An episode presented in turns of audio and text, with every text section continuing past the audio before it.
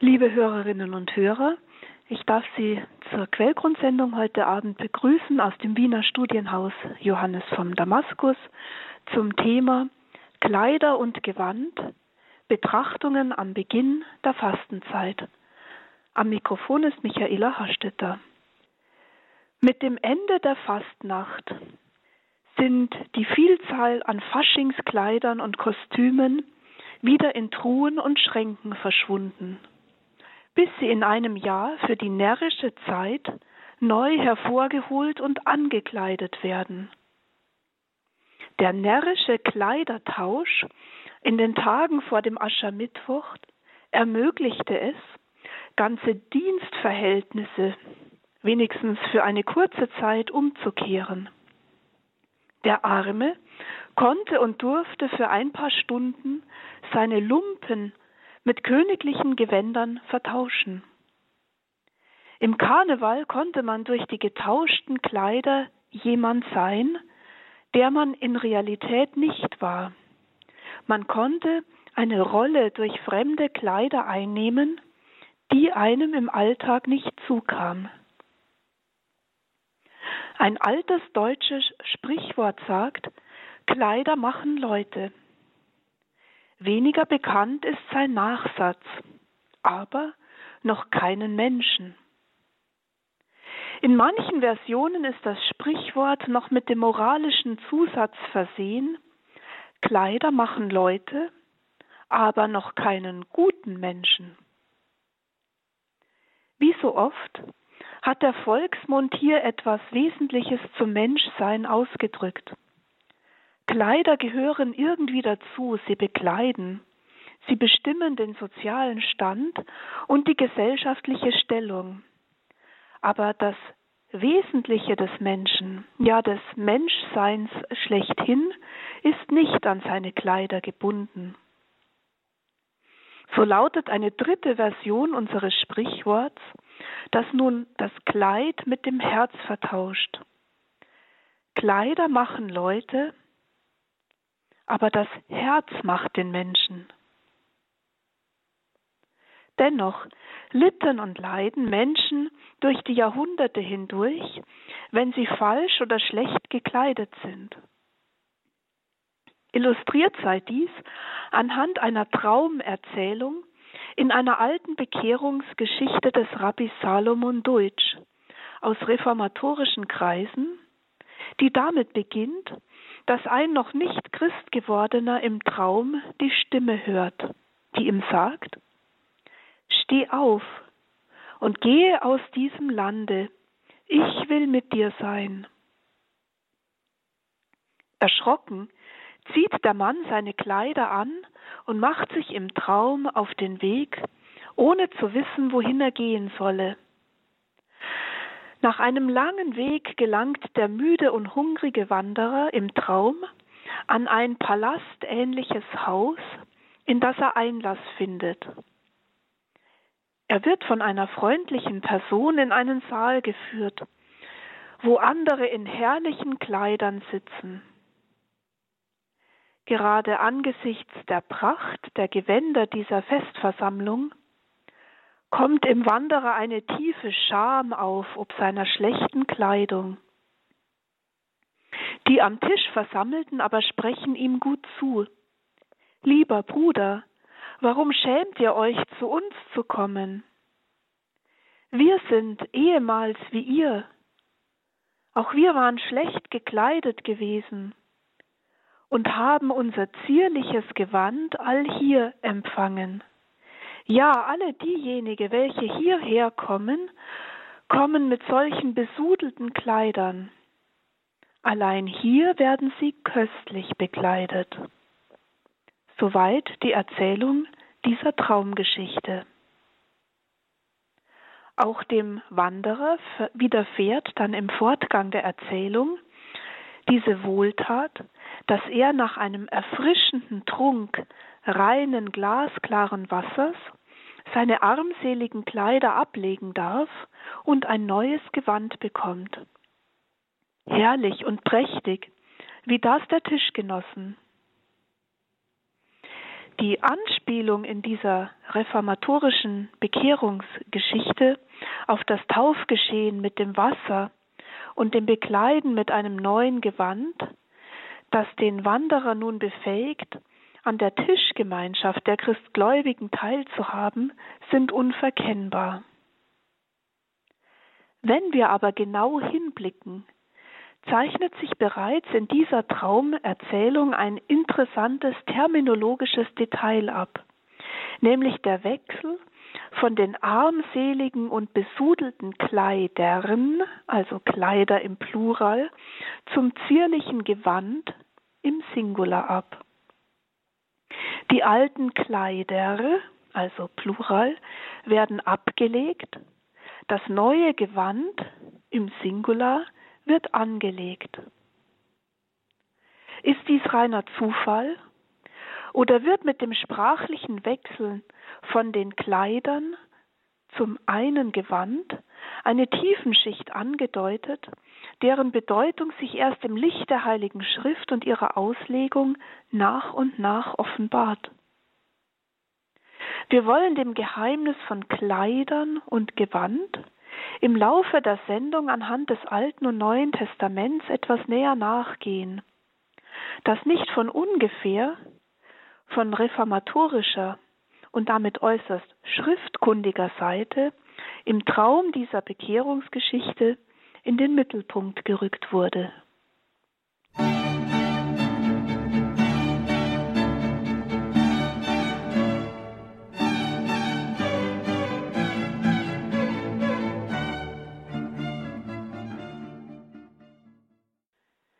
Liebe Hörerinnen und Hörer, Sie haben heute Abend die Sendung Quellgrund eingeschaltet, heute zum Thema Kleider und Gewand, Betrachtungen am Beginn der Fastenzeit.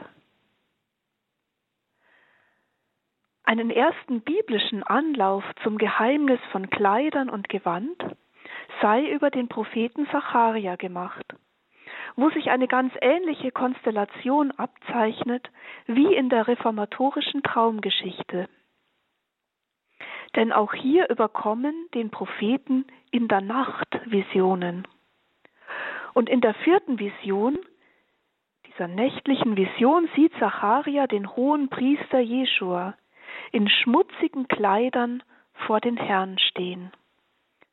Wörtlich heißt es hier im dritten Kapitel, von Zacharia Vers 1 bis 5.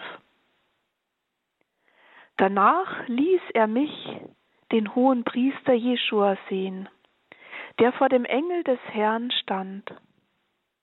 Der Satan aber stand zu seiner Rechten, um ihn anzuklagen.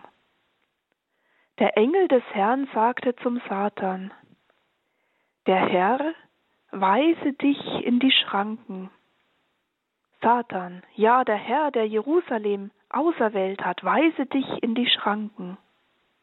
Ist dieser da nicht ein Holzscheit, das man aus dem Feuer gerissen hat?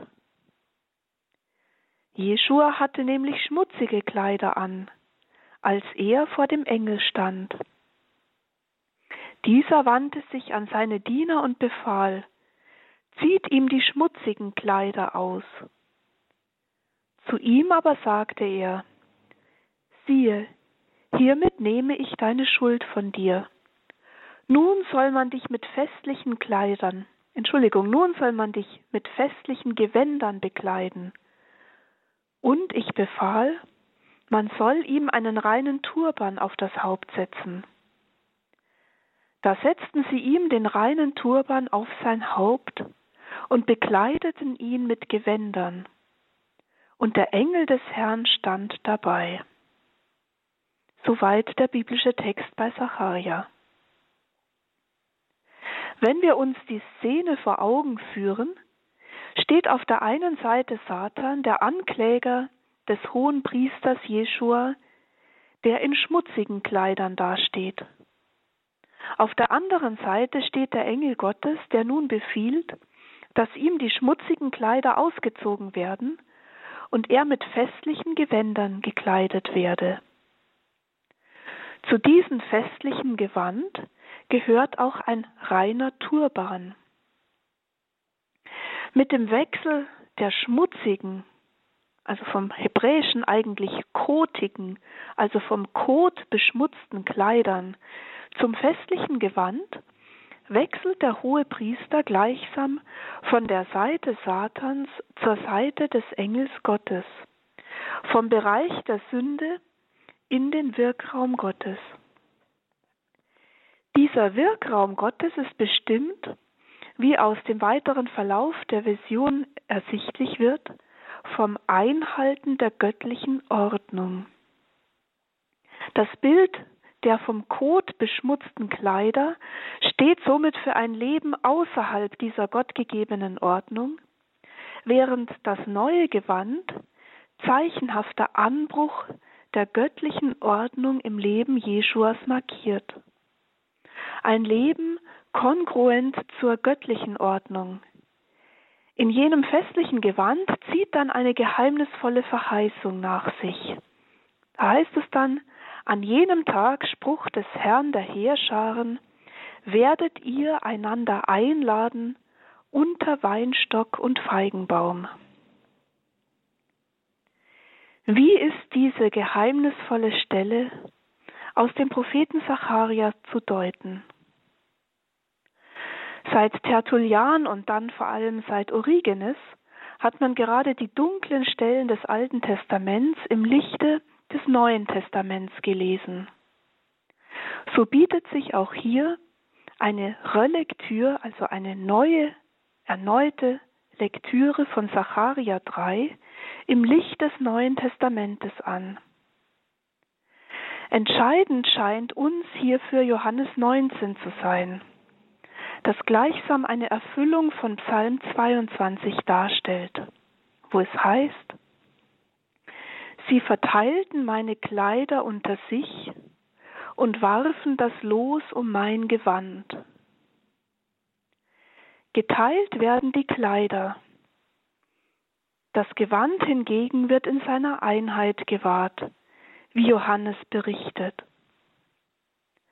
Nachdem die Soldaten Jesu gekreuzigt hatten, nahmen sie seine Kleider und machten vier Teile daraus für jeden Soldaten einen Teil und dazu das Untergewand.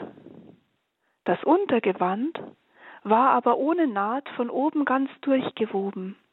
Da sagten sie zueinander, wir wollen es nicht zerteilen, sondern darum losen, wem es gehören soll. So sollte sich das Schriftwort erfüllen, jetzt kommt wieder dieser Psalm, sie verteilten meine Kleider unter sich und warfen das Los um mein Gewand. Dies taten die Soldaten. Das also, was Jesus auf seinem Leib trägt, das in einem Stück gewebte Untergewand, stellt, steht für die Einheit des Leibes, während die vielen Kleider, die die Soldaten aufteilen, Zeichen der Trennung und Zerteilung sind. Liest man also von hierher von der Johannespassion Zacharia, würde dies nun heißen, Zerteilung und Spaltung sind Zeichen der kotig verschmutzten Kleider, die dem ungeordneten Wirkraum Satans, des Diabolos, des Durcheinanderwirblers und Zerspalters zugeordnet sind. Das eine festliche Gewand hingegen auf der Seite des Engels Gottes zeichenhafter Hinweis für die Einheit des Leibes. Die Einheit des Leibes, das sich dann ausdrückt im Einander einladen unter Weinstock und Feigenbaum. Ein Bild für die Einheit der Glieder des Leibes in der Ordnung Gottes.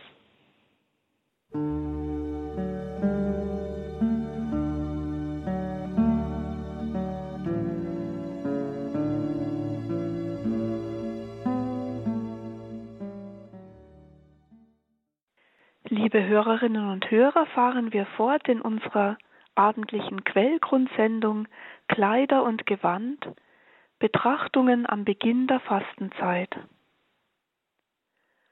Offen geblieben ist in unserer Betrachtung zu Kleid und Gewand in der Sacharia-Vision nun noch das, was mit dem Turban gemeint sein könnte.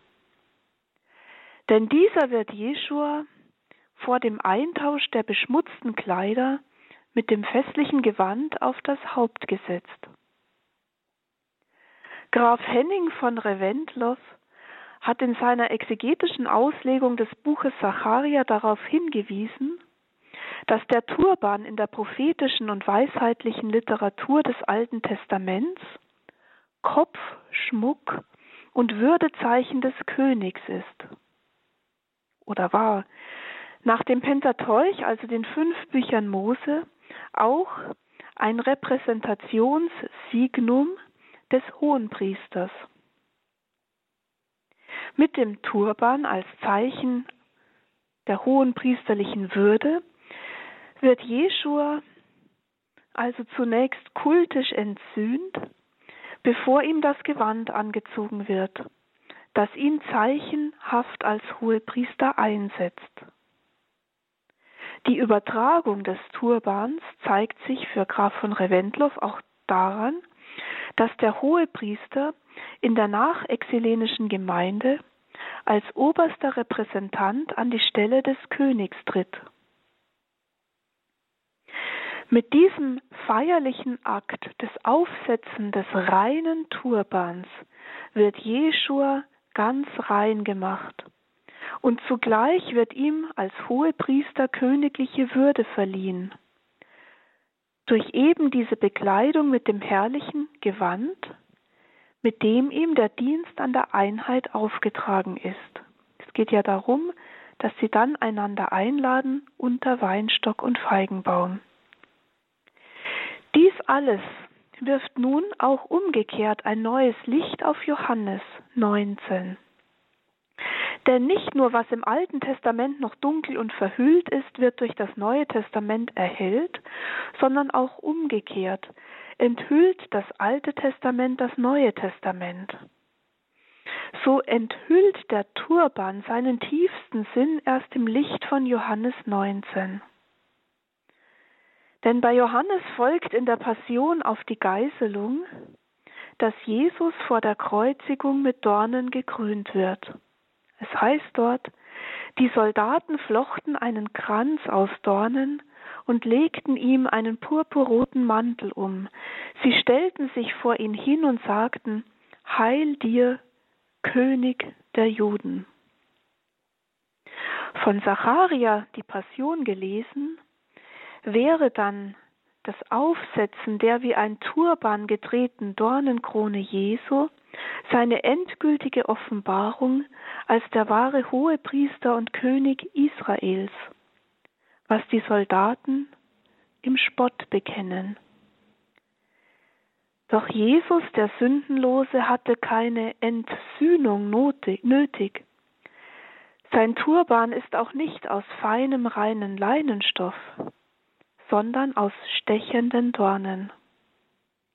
Manche Kreuzesdarstellungen zeigen die Dornenkrone in Turbanform gebunden.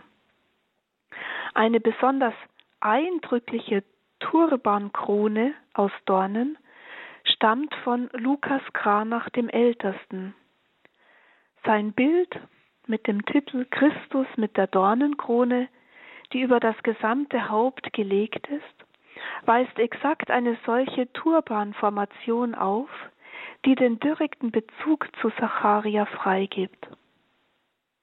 Wir haben gesagt, Jesus, der ganz reine, bedurfte mit der Aufsetzung des Turbans keiner kultischen Entsühnung wie Jeschua, um als König und Hohepriester eingesetzt zu werden.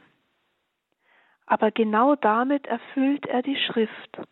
Er gibt der Vision des Zacharia seinen letzten Sinn obwohl er, der makellose und reine hohe Priester, es nicht nötig hatte, zuerst für die eigenen Sünden Opfer darzubringen, hat er sich mit seiner Einkleidung, mit dem Dornenturban, ein für allemal selbst dargebracht. Unter dem Hoheitszeichen des Dornenturbans teilen dann die Soldaten die Kleider des Gekreuzigten auf während sie das Gewand nicht zerteilen. Das unzerteilte Gewand des hoheitlichen Christus mit dem Dornenturban muss den Christen immer wieder neu Zeichen und Mahnung zugleich sein. Augustinus hat die Bedeutung des ungeteilten Gewandes für die Kirche in einer erschütternden Schau in seinem Kommentar zum Johannesevangelium ausgedrückt. Er schrieb, Sie teilten unter sich meine Kleider und warfen um mein Gewand das Los. Du bist die Braut, erkenne das Gewand deines Bräutigams. Um welches Gewand ist das Los geworfen worden? Frage das Evangelium. Siehe, wem du verlobt bist. Siehe, von wem du das Unterpfand erhältst. Frage das Evangelium. Siehe, was es dir beim Leiden des Herrn sagt. Es war ein Rock da. Lasst uns sehen, was für einer. Einer von oben herab gewebt. Was bedeutet, und so schreibt Augustinus weiter, nun der von oben herab gewebte Rock anderes als die Einheit? Diesen Rock betrachte, den nicht einmal die Verfolger Christi teilten, denn sie sprachen zueinander, wir wollen ihn nicht teilen, sondern das Los um ihn werfen. Seht, darum habt ihr den Psalm gehört. Die Verfolger haben das Gewand nicht zerrissen. Christen zerteilten die Kirche.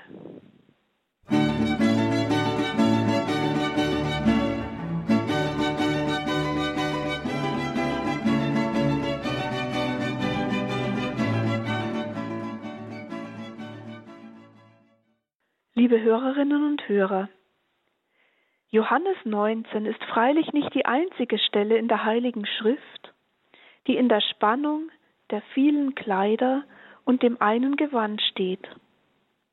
Dennoch bietet sie einen neuen Verstehensschlüssel für andere Schriftstellen zu Kleid und Gewand, denen wir uns im letzten Teil der Sendung nun noch ein wenig näher nachgehen wollen.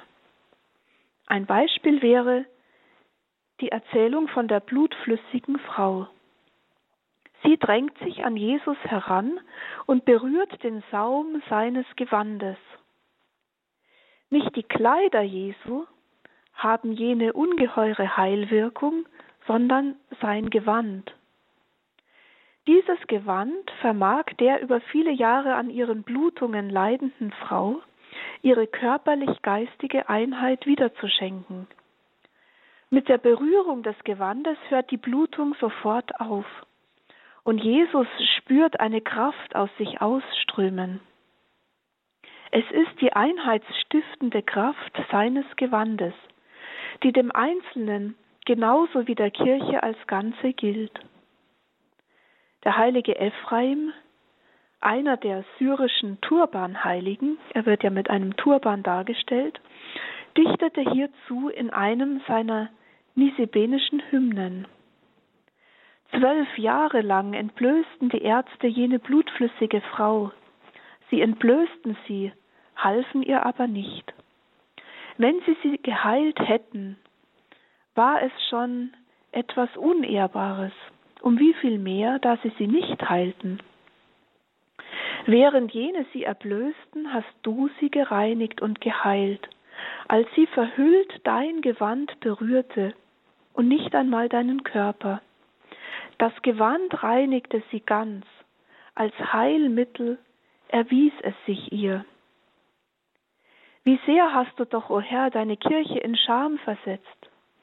Sieh, so ist sie in Verachtung geraten, dass die Vorübergehenden vom Wege abbiegen, um ihre Schmach zu sehen.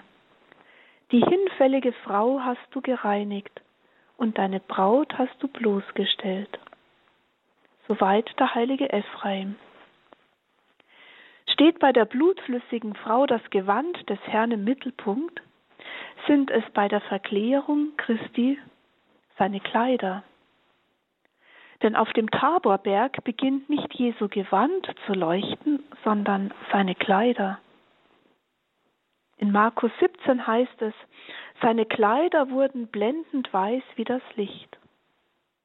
Wir könnten nun fragen, warum leuchten bei der Verklärung Jesu die Kleider und nicht sein Gewand? Die Metamorphose, das griechische Wort für Verklärung, bezieht sich ausdrücklich auf seine Kleider. Sie erscheinen verwandelt in weißem Licht.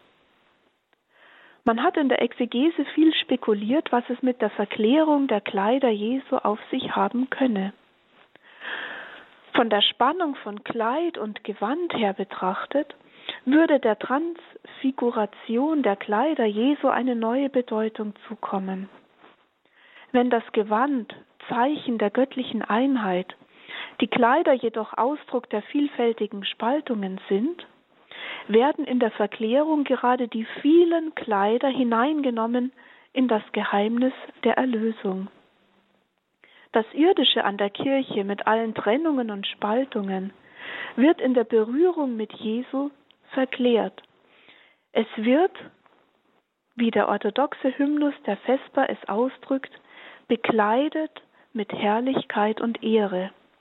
Denn der Herr ist König, er hat sich mit Herrlichkeit und Ehre bekleidet, wie die Ostkirche singt. Die vielen Kleider wären damit Ausdruck der Vereinzelung des Irdischen und das eine Gewand, Symbol für die Vereinung in göttlicher Kraft.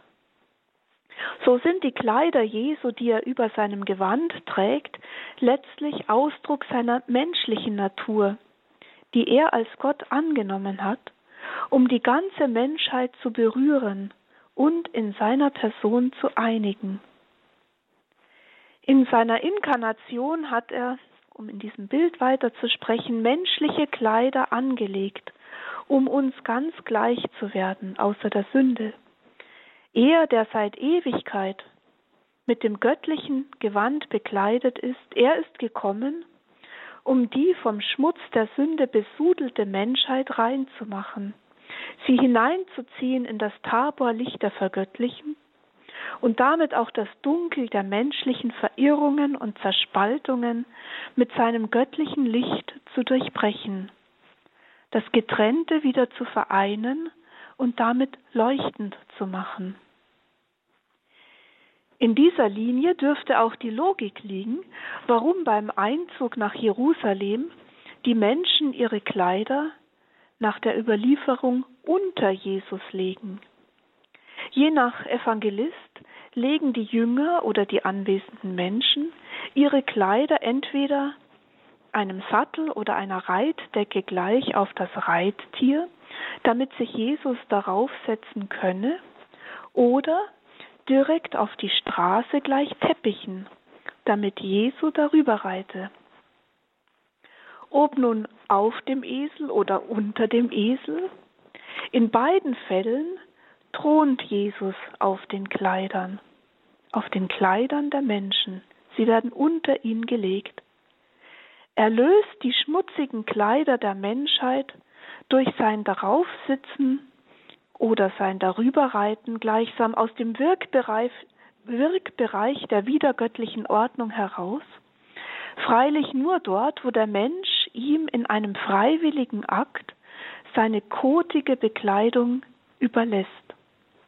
Denn an keiner Stelle entreißt der Herr den Jüngern oder den Menschen die Kleider herunter, wie es tatsächlich einem seiner Jünger nach dem Zeugnis der Markus Passion passiert ist. Da heißt es, ein junger Mann aber, der nur mit einem leinernen Tuch bekleidet war, wollte Jesus nachgehen. Da packten sie ihn. Er aber ließ das Tuch fallen und lief nackt davon. Jesus ist anders. Er wartet, bis die menschlichen Kleider freiwillig seiner Königsherrschaft unterlegt werden. Nur er vermag in einem königlichen Akt die vielen vereinzelten und gewöhnlicherweise voneinander getrennten, da naturgemäß getrennt getragene Kleider, in seiner Passion, in seiner Person zu vereinen. So wird auch hier wieder das Geheimnis der Einheit sichtbar, die nur dort Gestalt annehmen kann, wo sich der Mensch in seinen Kleidern, in seinen Sünden dem Herrn ganz übereignet, wo er sich letztlich sich selbst enteignet und Gottes Eigentum wird.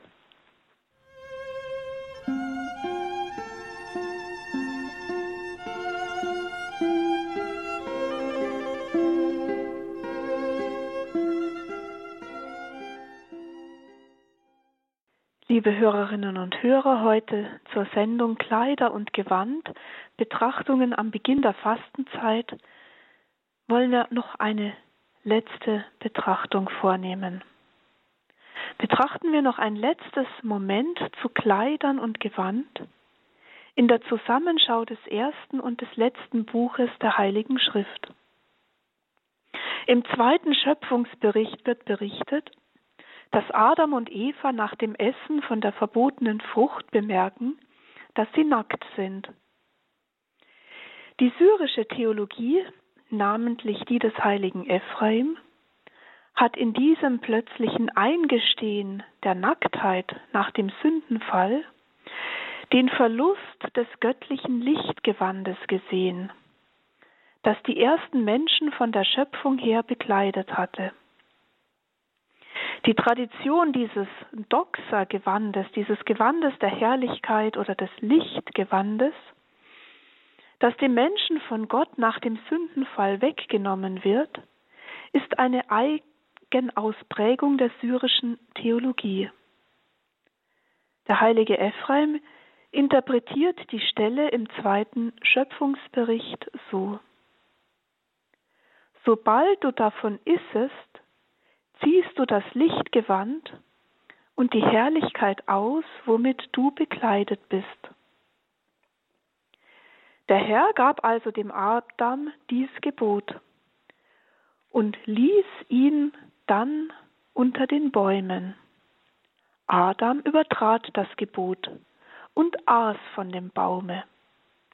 Gott nahm seinen Lichtglanz von ihm ab und vertrieb ihn aus dem Garten Eden.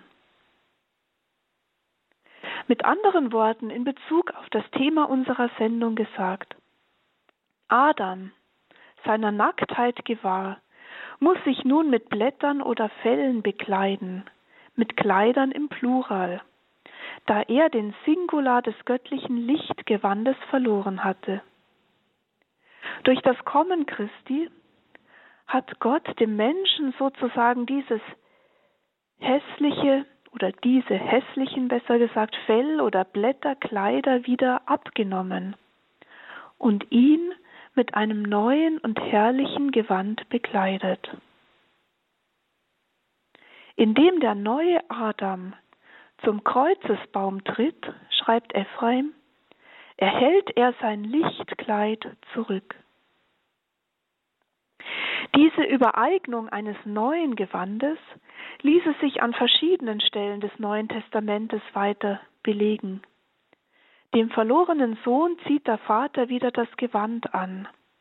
Er stellt mit der Gewandübergabe seines Sohnes Würde wieder her, was seit alters her als Vorbild auf die Taufe gedeutet wurde. Nach der Taufe wird der Täufling mit weißem Lichtgewand neu bekleidet. Das leuchtend weiß gewordene Gewand symbolisiert Verklärung und Rückkehr ins Paradies zugleich. Der Bogen vom Lichtgewand, seinem Verlust und seiner Wiedergewinnung, reicht von der Genesis, dem ersten Buch der Schrift, bis zur Johannesoffenbarung, dem letzten Buch. Darin ist nämlich die Rede von denen, die ihre Kleider befleckt haben, aber auch von denen, die den Sieg errungen haben. Sie werden mit weißen Kleidern bekleidet, von dem, der das weiße Gewand trägt. Schlussendlich stehen die Gerechten vor dem Thron und vor dem Lamm, bekleidet mit weißen Gewändern. Das endzeitliche weiße Gewand ist das Gewand des Christussieges. Nun sind die vielen eins geworden, bekleidet mit weißen Gewändern. Liebe Hörerinnen und Hörer, unser Ausgangspunkt in dieser Sendung war das alte deutsche Sprichwort Kleider machen Leute, aber noch keinen guten Menschen. Der Volksmund hat sich nicht geirrt. Kleider, das Bild der schmutzigen Vereinzelung, Trennung und Spaltung, verdunkelt das Bild des Menschen, aber erst recht das der Kirche. Die vielen Kirchen, die nicht im Lichtgewand Christi geeint sind, bleiben kotige Kleiderwelt, Menschenwerk, Skandal der Spaltung. Legen wir in dieser Fastenzeit unsere kotigen, aus Blättern und Fellen zusammengestückelte Kleider ab und lassen wir uns vom Lichtgewand Christi als eine, als geeinte Kirche neu einkleiden.